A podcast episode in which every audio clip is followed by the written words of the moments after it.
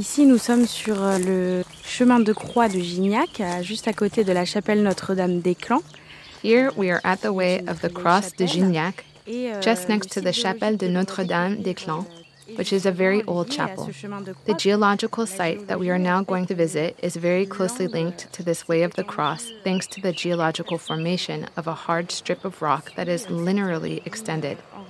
Each station on the Way of the Cross allows this line in relief. We are standing on lands formed during the Miocene age, about 20 to 23 million years ago, so a much more recent history than what we saw earlier. On est sur une dynamique où la mer Méditerranée vient reprendre du terrain. This period saw a dynamic where the Mediterranean Sea comes to take back some of the ground and settle on the space.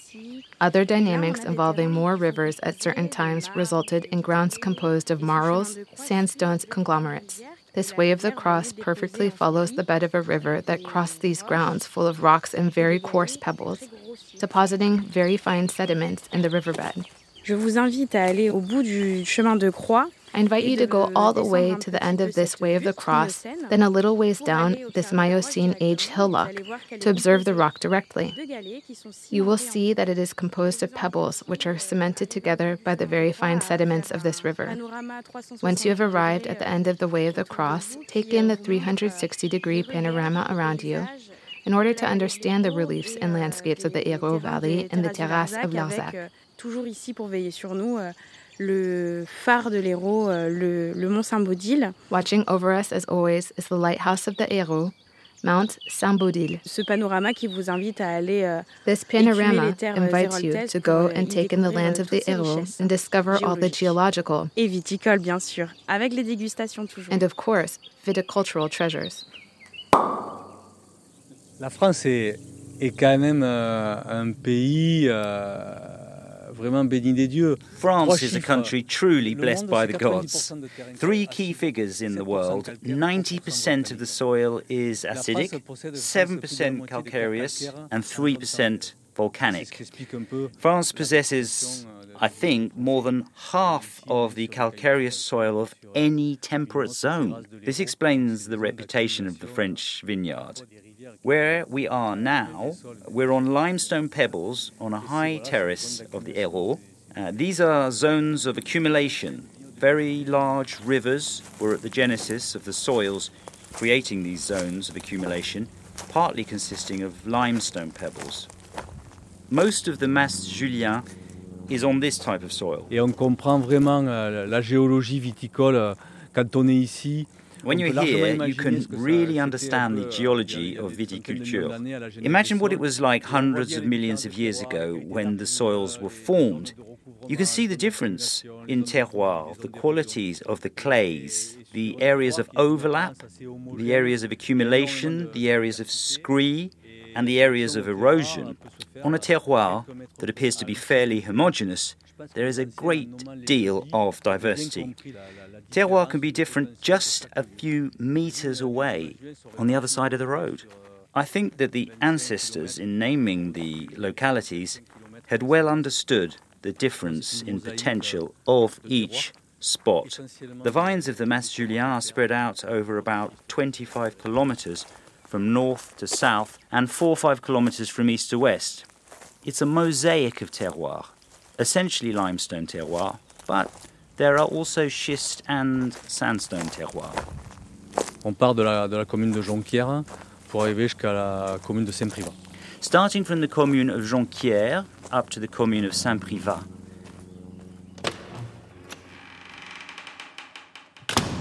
Et sur Jonquière, cette zone de, de cailloutis calcaire, elle est, elle est très homogène en apparence. In Jonquières, the limestone zone is very homogeneous in appearance, que c'est pas du tout la même but in chose. Donc, l'idée, fact, if we took the soil in reverse, we would see that it is not at all the same thing. So the idea was to imagine how the soils were built in order to know what was underneath, to look for more or less the same soil mechanics in all the soils of the Mas Jullien, the same resilience specific to our climate. De, construire un vin comme un complément alimentaire. Donc, on est allé chercher sur ces terroirs calcaires The idea was to make a wine différentes, avec des terroirs like a food supplement. magnésium, en manganèse. We went looking for euh, different mineralities in these limestone soils, with soils rich in iron, magnesium, manganese, different qualities of clay, different porosities, but with the same soil mechanics and the same resilience. Through all this, we looked for different characteristics to make the wine. It could be said that its uniqueness is the mixture, the final assembly. These are all in the same family of terroir, but we look for all the complexity in six, seven different places. Then we added to this already infinite equation the notion of grape varieties. Par exemple, sur Jonquière, on ne savait pas encore où étaient nos grands crus, nos premiers crus, nos villages, nos génériques. Mais finalement, un, un terroir peut-être un, un terroir très générique, on va dire, pour euh, la Syrah, mais peut-être un, terroir, un grand cru pour le Mourvèdre. For example, at Jonquière, we did not yet know where our grand cru, premier cru, village, and generics were. A terroir might be a very generic one for Syrah, but a grand cru for Mourvèdre. Le domaine de mon rêve, pour moi, c'était mon rêve à moi, de faire mon propre vin. Aujourd'hui, je suis à 20-23 hectares en culture biologique. For me, the domain, mon rêve, was my own dream, to make my own wine. Today, I'm at 23 hectares in organic culture.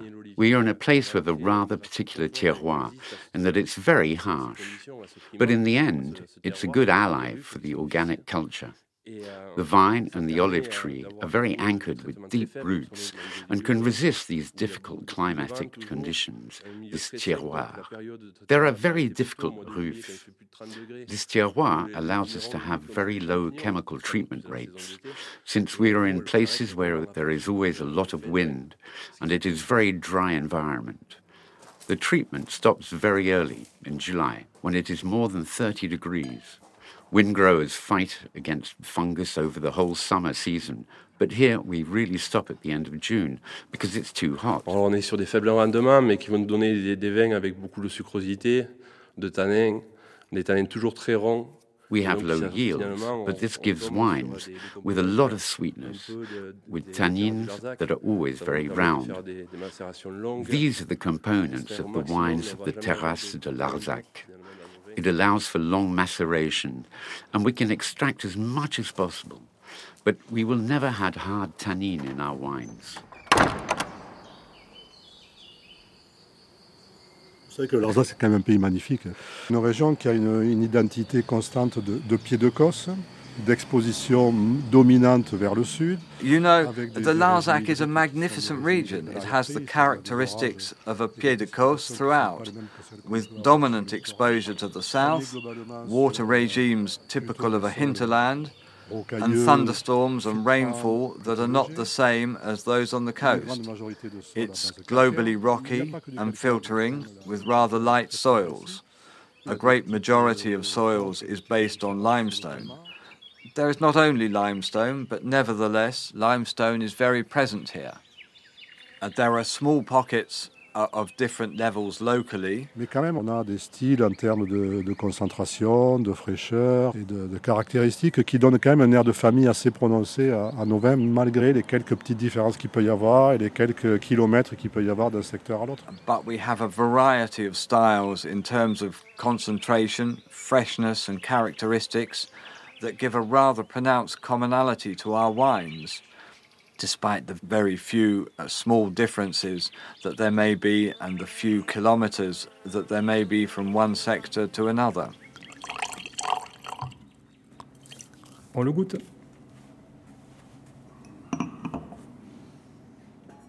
Alors en bouche, ce qui nous étonne sur ce terroir, c'est la qualité de son tanin. What surprises us about this terroir on the palate is the quality of its tannin. The tannin is deep, it's almost caressing.